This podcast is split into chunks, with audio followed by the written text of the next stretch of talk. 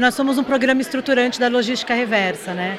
Então, quando a gente começa a trabalhar com a Lei Nacional de Resíduos Sólidos, né, e, e parte do produto dos, dos resíduos pós-consumos tem que voltar para a indústria de transformação, tem toda uma cadeia por trás que estrutura esse caminho de volta. Então a gente trabalha nessa estruturação, então incluindo profissionais da reciclagem, catadores, profissionalizando cooperativas, fazendo com que tenha uma inclusão social nesse processo, né? Não só que esse resíduo retorne para a indústria de transformação, mas que tenha o social, a inclusão dessas pessoas nesse processo, porque elas já fazem esse trabalho, elas já estão nas ruas fazendo né, a catação. Então, como que você inclui elas nesse processo produtivo? Dessa forma.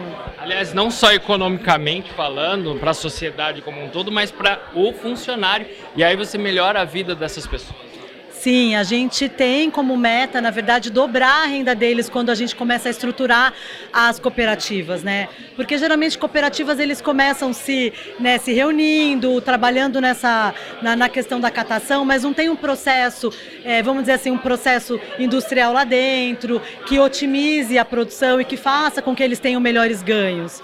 E quando a gente chega nesse processo de gestão, a gente começa a transformar essa realidade com gestão à vista, fazendo com que eles olhem para esses processos e, e daí você automaticamente melhora a renda dessas pessoas.